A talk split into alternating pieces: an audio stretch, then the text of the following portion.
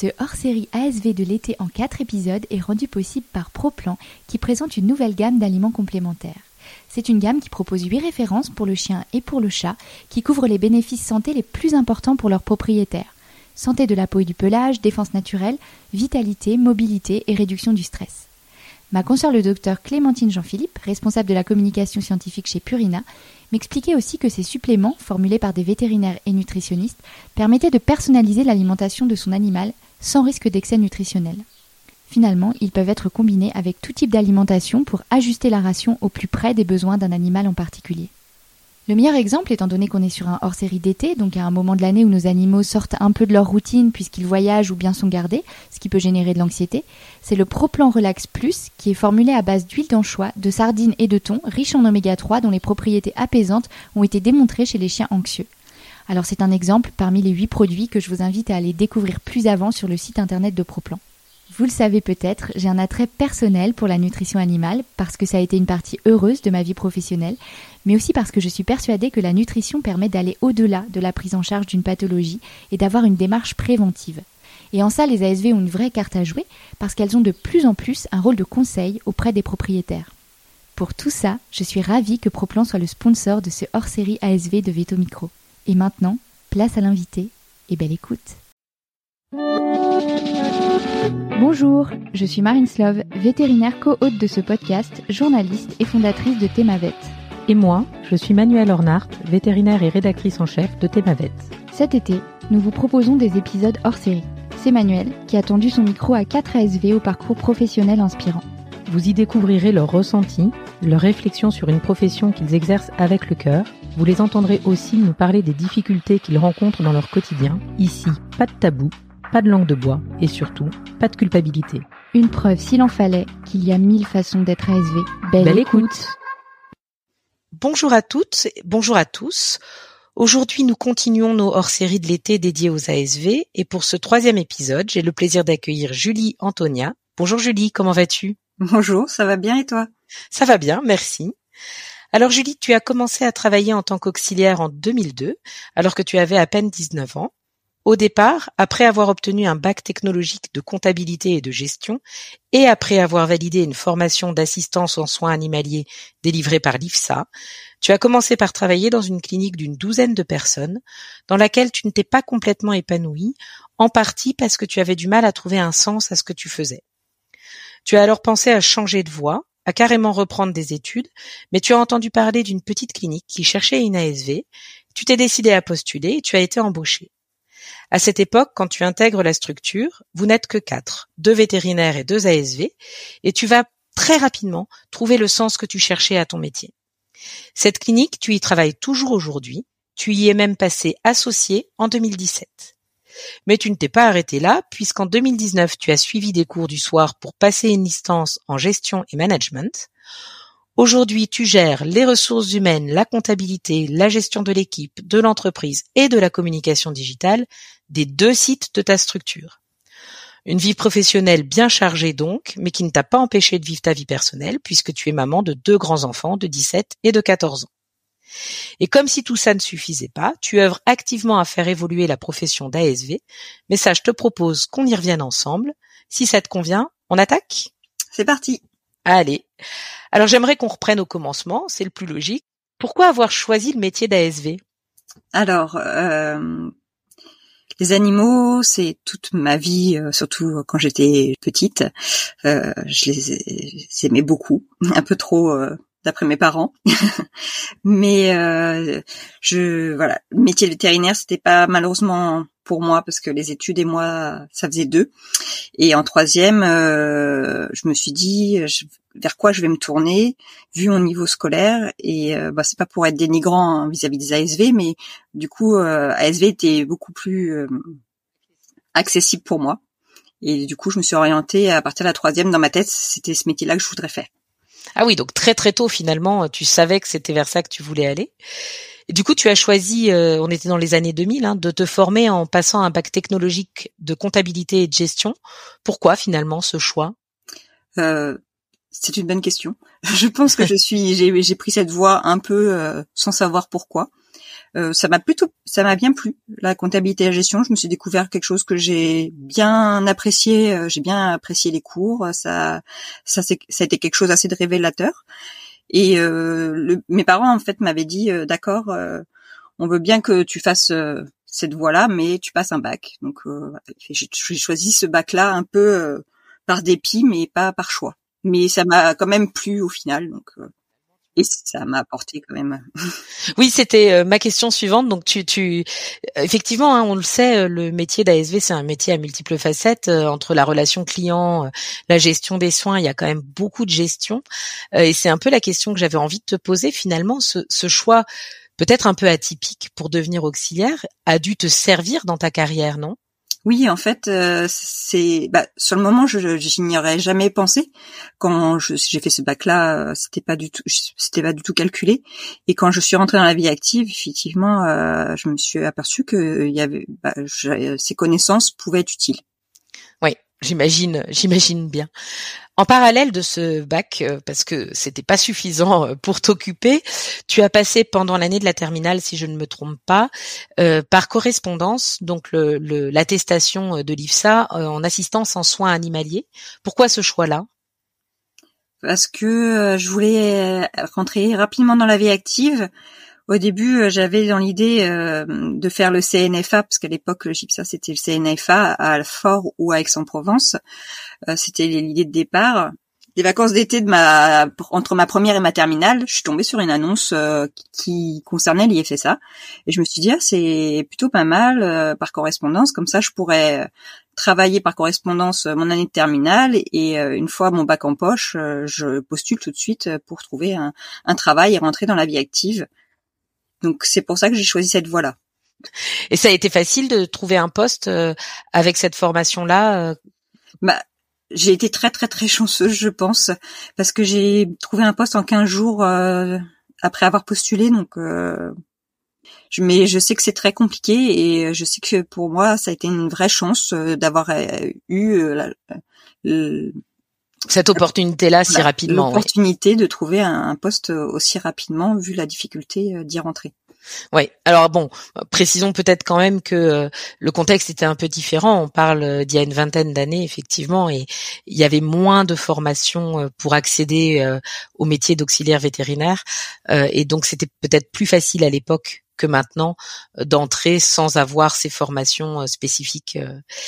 Pour autant, par la suite, quelques années plus tard, je ne sais pas exactement à quel moment d'ailleurs, tu as passé la VAE du GIPSA. Oui, la VAE, je l'ai passée quand même assez tard. J'ai eu du mal à m'y pencher.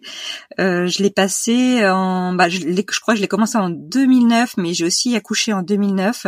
Donc après, je me suis occupée de, c'était ma deuxième, hein, de ma petite fille, et du coup, j'ai j'ai validé euh, en 2012 ma VAE.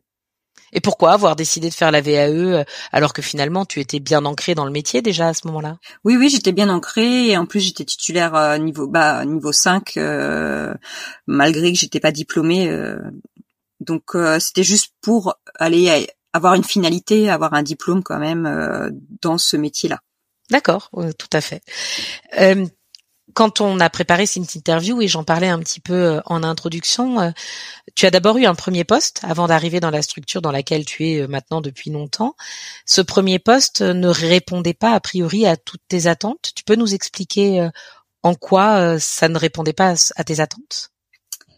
Alors, c'était par rapport au contact avec les animaux. Je pensais euh, être bah, qu'il y ait beaucoup plus de bienveillance à mon sens, qui est euh, voilà un contact quand même euh, beaucoup plus humain, même si c'est avec des animaux. et je n'ai pas trouvé ce sens-là dans cette clinique. Alors c'est certainement moi, hein, mais du coup je ne, je ne trouvais pas le plaisir d'avoir le contact, c'était vraiment que de la, la médecine, mais sans sans bienveillance. Donc ça correspondait pas finalement à tes valeurs et tu t'y retrouvais pas en fait? Non, parce que pour moi, je voyais pas pourquoi on pouvait pas associer euh, la bienveillance euh, et la médecine. Donc tu as changé de boulot pour arriver donc dans la structure dans laquelle tu es toujours aujourd'hui, mais qui visiblement a fortement évolué depuis que tu es arrivé, puisque vous étiez quatre au départ. Aujourd'hui, vous êtes 18 sur deux sites différents. Tu peux un peu nous raconter l'évolution de cette structure? Alors oui, donc au, début quand je suis arrivée, effectivement, était deux vétérinaires, deux ASV. le docteur Deschamps a décidé d'agrandir hein, la clinique. Euh, au début, il avait projet de trouver un autre endroit, ça s'est pas fait, et du coup, il a agrandi la structure où on était euh, auparavant. Mhm. Donc, on a connu les travaux en 2000, euh, en 2012. On a agrandi cette première structure, et donc neuf mois après, nous nous avons commencé à recruter de, des personnes en plus, hein, donc euh, une vétérinaire, euh, une ASV. Et petit à petit, euh, ça c'est bah, la clinique se développant, la place, on avait plus de place, donc on pouvait se permettre de se développer. On a continué à embaucher du personnel, donc on est passé rapidement à, à 8. Et comme on, docteur Deschamps est toujours dans la recherche du développement et de nouveaux projets surtout, il a décidé de ouvrir un deuxième site qui était euh, voilà placé pas très loin de celle-ci, qui était assez bien placé et c'était plutôt un projet qui qui l'animait. D'accord. Et donc toi, tu as suivi euh, finalement ce projet et cette euh, cette évolution. le deuxième site, il a été ouvert il y a longtemps? Alors le deuxième site, il a ouvert au moment du Covid, le 16 mars 2020 pile poil euh, au jour euh, où notre président Macron nous a dit qu'il euh, fallait se confiner. Donc du coup, voilà, on l'a ouvert pour sous docteur Deschamps il m'a voulu il a voulu me faire plaisir parce qu'on était en temps et en heure. J'avais réussi bah on avait réussi hein, à, être bon dans le calendrier ce qui était pas facile quand on fait des travaux. Et du coup on l'a ouvert une journée et après on, l'a refermé pour l'ouvrir au moment du déconfinement le 11 mai 2020 donc c'est la date vraiment d'ouverture où c'est parti.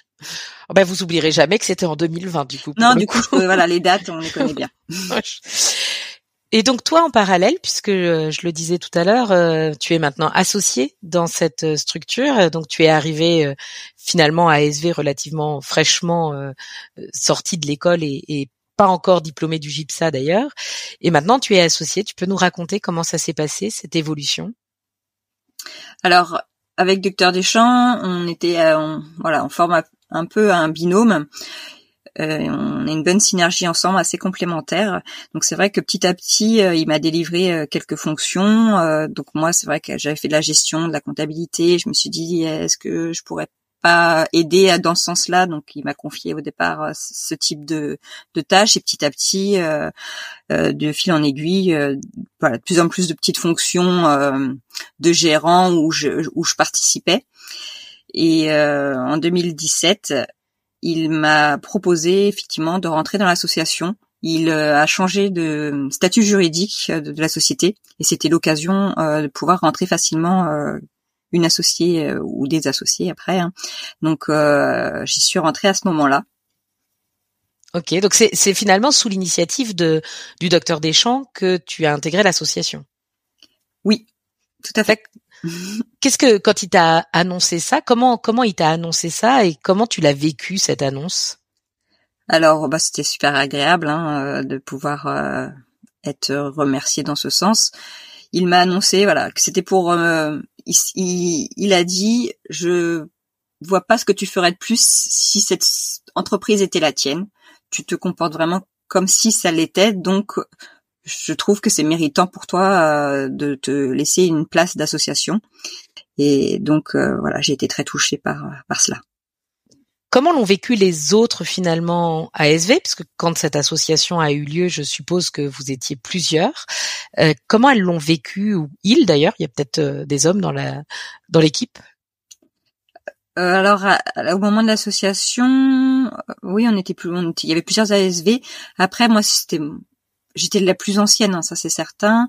ils ont bien remarqué que de toute façon, je voilà j'avais des fonctions déjà de responsable d'équipe euh, de bah, voilà que je traitais un peu la clinique comme si c'était la mienne donc la question ne s'est pas vraiment posée il n'y a pas eu de souci avec euh, mes collègues ni d'amunosité ça s'est fait assez naturellement et c'est pareil. Je sais pas si c'est une chance, mais je n'ai pas rencontré de jalousie ou de choses comme ça. Quand on a fait, euh, tu l'as peut-être vu, on avait euh, fait un article sur notre site de presse. On mettra le lien en bio sur euh, sur une ASV qui est associée aussi dans sa structure. C'est un peu les mêmes retours qu'elle nous avait fait, hein, que ça s'était fait en fait assez naturellement. Et... Oui, je pense que comme c'était assez clair pour le docteur Deschamps et qu'il l'a bien affirmé, bah, c'était tellement lucide et clair qu'au final, il n'y a pas eu de de problème tant mieux. J'ai envie de dire tant mieux. Qu'est-ce que, quelles sont maintenant euh, très concrètement tes, tes activités au sein de la structure et au sein de l'association? Alors, euh, au sein de l'activité, du coup, je suis devenue manageuse euh, des deux cliniques. Je m'occupe de la gestion de l'entreprise, de la gestion du personnel, de la RH, de la communication, de beaucoup beaucoup de choses. Des fois, je sais même plus tout ce que je fais. donc, ça c'est c'est mes postes actuels, bah c'est mes fonctions actuelles. Je suis plus du tout ASV depuis un an à peu près. Alors j'aide encore un petit peu. Des fois, ça peut m'arriver d'être ASV. Hein. De, toute façon, j'ai la blouse sur moi, donc euh, s'il y a besoin, je suis prête. Euh, mais euh, voilà, je fais principalement que des fonctions maintenant. Euh... Managériales et, et de gestion. Oui, tout à fait. Et d'ailleurs, pour arriver à ça, donc en 2019, tu as repris euh, la direction des cours et de la formation pour passer une licence en gestion et management. Pourquoi? Qu'est-ce qui t'a poussé à, aller faire cette formation? Bah, Quand j'ai su que le docteur Deschamps voulait euh, ouvrir une, bah, une deuxième clinique, un deuxième site, je me suis dit, euh, bon, être manager d'une petite structure pourquoi pas, je m'en sors comme ça en autodidacte, on va dire, en me formant un petit peu à des petites formations ponctuelles euh, et en écoutant un peu ce qui se passe. Mais j'avais besoin de théorie euh, pour prendre plus euh, de personnel à charge et une entreprise grandissante. Donc j'ai été chercher une formation et j'ai décidé du coup de repasser une licence en cours du soir dans la gestion et le management, effectivement. Et du coup, tu en as retiré quoi de, cette formation d'important? Alors euh, déjà les contacts euh, avec les autres personnes adultes qui venaient d'autres milieux, c'était super riche en fait de pas être dans le milieu forcément vétérinaire. J'ai appris euh, aussi le fonctionnement d'autres entreprises et ça je trouve que c'était assez bénéfique dans ma formation. Et après j'ai appris pas mal pas mal de choses quand même théoriquement que j'ai pu mettre en place par la suite. Donc très enrichissant finalement. Tout à fait. Je regrette pas, même si c'était très très fatigant euh, parce que le cours de soir pendant deux ans. Euh, en plus de ton métier à côté qui s'arrêtait pas évidemment. Tu, tu as travaillé tout le long pendant cette formation. Tout à fait. Ouais. En 2021, ça on l'a pas encore abordé. Tu as gagné le trophée Vet Day. Oui. Est-ce que tu peux nous expliquer d'abord de quoi il s'agit pour que nos auditeurs euh, sachent de quoi on parle? Alors, le trophée Veterinary Day, c'est mettre en avant des initiatives positives réalisées par les ASV. Donc, c'est un peu, euh, voilà, nous mettre euh, la, profession en avant, parler de nous, de montrer qu'on est capable de faire quand même pas mal de choses et de mettre en place des choses au sein des cliniques. Et donc, ce projet était assez sympathique quand je l'ai vu en 2021 et c'est pour ça que j'y ai participé. Et qu'est-ce que tu as présenté comme projet, toi, alors? Bon, bah du coup, euh, pas très original, mais c'était aussi euh, la délégation euh, des fonctions de management, de gestion d'entreprise ou de communication aux ASV, qu'elles avaient aussi des capacités dans ces domaines-là et qu'on pouvait effectivement pouvait leur déléguer ce type de fonction. Oui, c'est ça. Alors, c'est, je, je, rebondis sur ce que sur ce que tu dis là. C'est vrai que quand on parle de délégation d'actes pour la profession d'ASV, on pense souvent aux actes plutôt médicaux, euh, avec euh, ce contexte euh, législatif qui est assez fermé pour l'instant. Mais il y a plein d'autres, plein d'autres effectivement fonctions qu'on pourrait déléguer, qui pourraient être déléguées et pour lesquelles effectivement certains ASV sont, sont seraient prêts à se lancer. Très concrètement, quand toi tu en discutes autour de toi avec d'autres ASV, la majorité des ASV auraient envie de prendre ces responsabilités à leur charge, d'après toi? Alors la majorité, je sais pas, mais pas mal d'entre elles ou d'entre eux, hein, euh, mmh pas faire de discrimination, euh, oui, sont intéressés pour en tout cas avoir une évolution et pourquoi pas dans ce type de fonction. Donc c'est quelque chose qui intéresse. Et concrètement, euh, quand euh, cette évolution se fait, euh, je vais poser une question peut-être indiscrète. Si tu veux pas répondre, tu ne réponds pas. Qu'est-ce qui se passe en termes d'évolution euh, salariale? Parce que c'est quand même une question qui revient régulièrement. Je veux bien faire plus, mais si je gagne plus, dans ton cas, ça a été le cas ou pas spécialement? Oui, ça a été le cas. Donc effectivement, je pense que c'est quand même important d'avoir une revalorisation salariale si on fait plus, euh, à mon sens, et dans le sens de Docteur Deschamps, c'était pareil, donc il euh, n'y a pas eu de souci à ce niveau-là. Oui, la question s'est pas posée euh, dans ton évolution, ça s'est fait naturellement. C'est un sujet hein, vraiment dont on entend parler beaucoup, hein, cette histoire de délégation de, de tâches et d'actes avec ou sans valorisation salariale. Et ça paraît évident qu'il doit y avoir revalorisation, revalorisation pardon salariale, mais malheureusement, a priori, c'est pas comme ça euh, partout.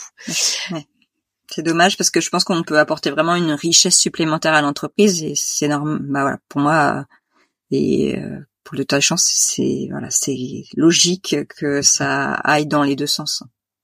Tu l'as dit d'ailleurs aussi en, préparant cette interview euh, que la collaboration ASV vétérinaire, elle était bénéfique, elle était très forte.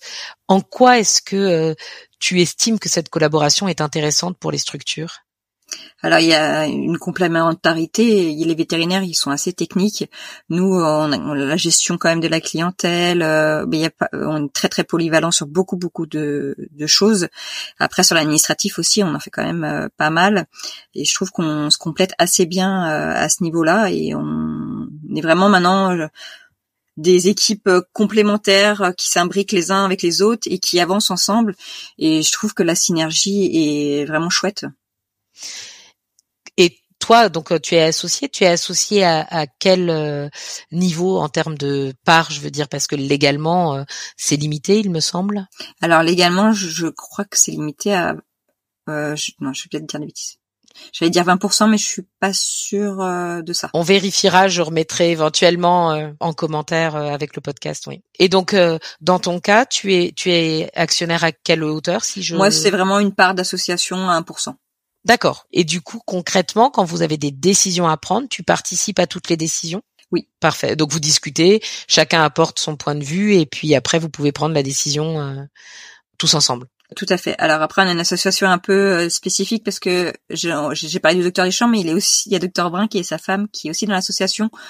Alors, euh, elle, elle a vraiment plus, plus du côté vétérinaire, le côté euh, gestion d'entreprise, c'est pas quelque chose qui lui, qui l'intéresse, qui l'attire, oui. l'attire. Hein. Donc, et elle est très contente que ce soit moi qui m'en suis occupée. Donc, on, peut en parler tous les trois, mais souvent c'est docteur Deschamps et, et moi qui qui prennent les décisions. Qui prenons les décisions, qui échangeons sur euh, la gestion voilà de l'équipe de l'entreprise et qui euh, créons euh, de nouveaux projets. Tu disais aussi que tu participais activement. Tu c'est important pour toi. c'est un, un, sujet qui compte de faire évoluer la profession d'ASV. Comment tu participes à, à cette évolution? Alors le, le trophée Vet Nurse Day, premièrement, c'était la première des choses, justement pour qu'on puisse en, en parler. Mhm. Après, euh, j'en parle aussi. Là, je suis rentrée dans un comité euh, ASV avec Zoétis, qui cherche aussi des solutions pour euh, améliorer la profession. Donc voilà, dès qu'il y a une opportunité où je peux essayer d'y participer, j'y vais. Et je donne aussi des cours à Subveto dans la nutrition, hein, qui a pas forcément de rapport, mais je donne euh, des cours aux, euh, bah, aux AV2 et au bachelor. Et donc euh, le bachelor, c'est un bachelor justement axé sur le, le management de l'entreprise vétérinaire. Donc c'est voilà, c'est plutôt sympa d'échanger avec les élèves. Ça t'apporte beaucoup du coup de leur de participer à la formation des futurs finalement ASV qui seront sur le terrain prochainement? Oui, euh, je trouve qu'il y a c'est, toujours bien d'échanger, de sortir un petit peu euh, de chez soi et, de voir qu'est-ce qui s'y passe. Donc euh, je trouve ça super intéressant. Tu donnes des cours de nutrition? Oui, de nutrition. C'est toi qui as choisi ou c'est ça s'est fait comme ça il y, a, il y a eu plusieurs choses qui m'ont été proposées, c'est la nutrition que j'ai retenue parce que c'est quelque chose que j'aime vraiment particulièrement. À la clinique, on, on développe euh, voilà pas mal de recommandations alimentaires personnalisées.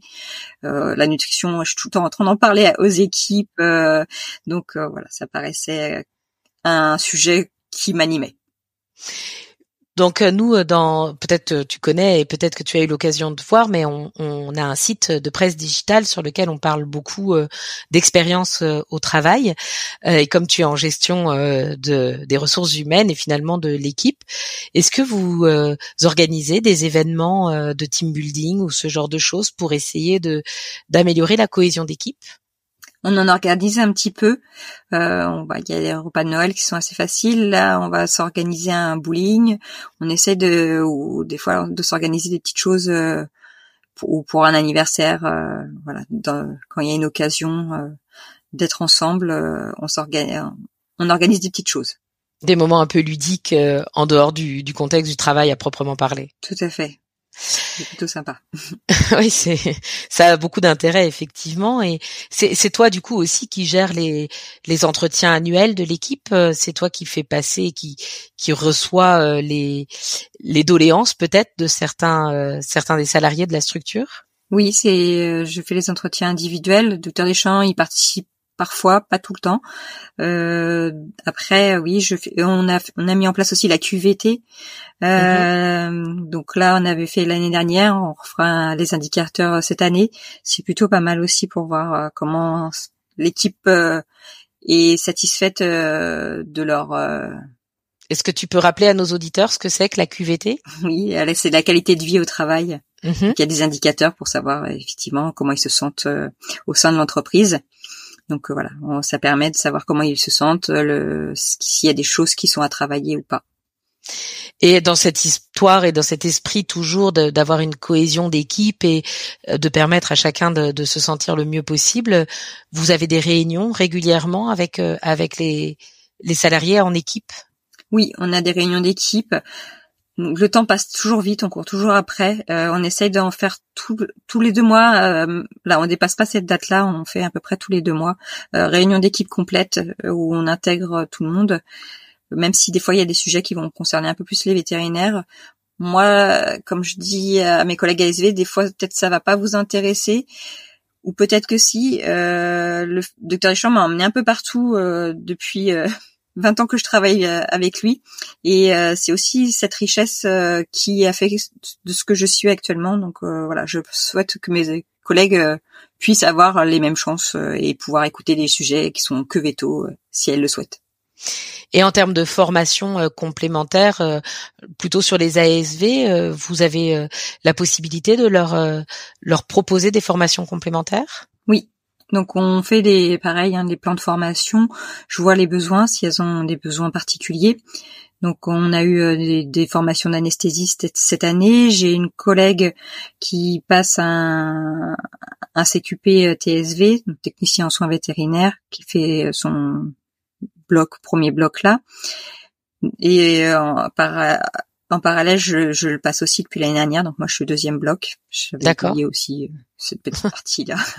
oui, les formations, toujours. Hein, tant qu'on peut se former, euh, on continue en tout cas. Euh, donc et les vétérinaires, pareil, euh, on fait le point. Je fais le point avec eux. qu'est-ce qu'ils ont besoin de développer, qu'est-ce qu'ils veulent, et pareil, on essaye de, de répondre à leurs besoins.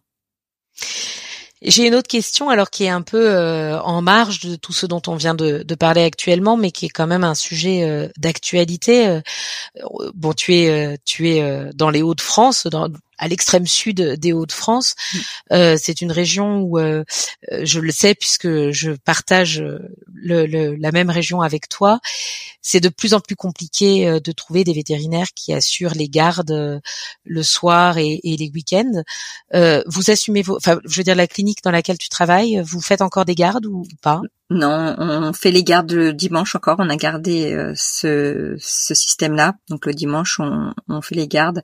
Par contre, le soir, euh, les, bah, les soirs, on ne les fait plus parce que sinon on attirait pas le personnel nécessaire.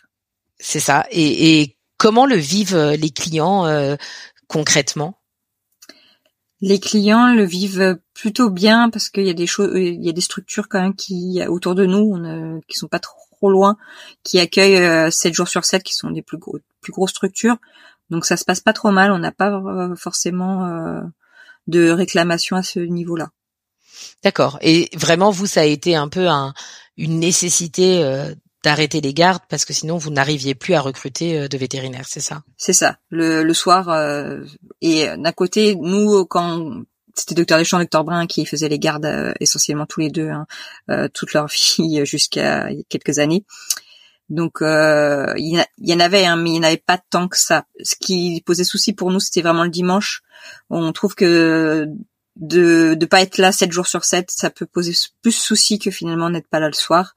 Euh, on, voilà, on a trouvé des, des, solutions avec euh, des structures pour pouvoir euh, leur envoyer nos gardes le soir.